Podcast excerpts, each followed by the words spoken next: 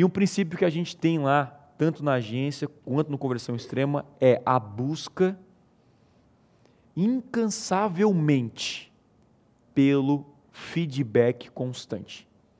O cara entrou na agência, sei lá, uma, duas semanas já recebe um NPS.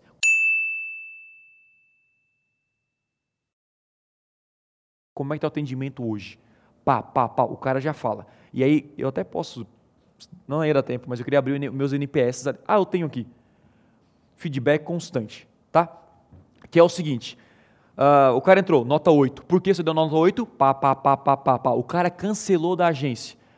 De uma nota de 0 a 10, o quanto você recomendaria a Blueberry para uma pessoa? O cara vai lá e coloca 7. Por que você escolheu 7? São só essas duas perguntas. Não leva um, dois minutos. Só que tem gente que escreve um texto desse tamanho.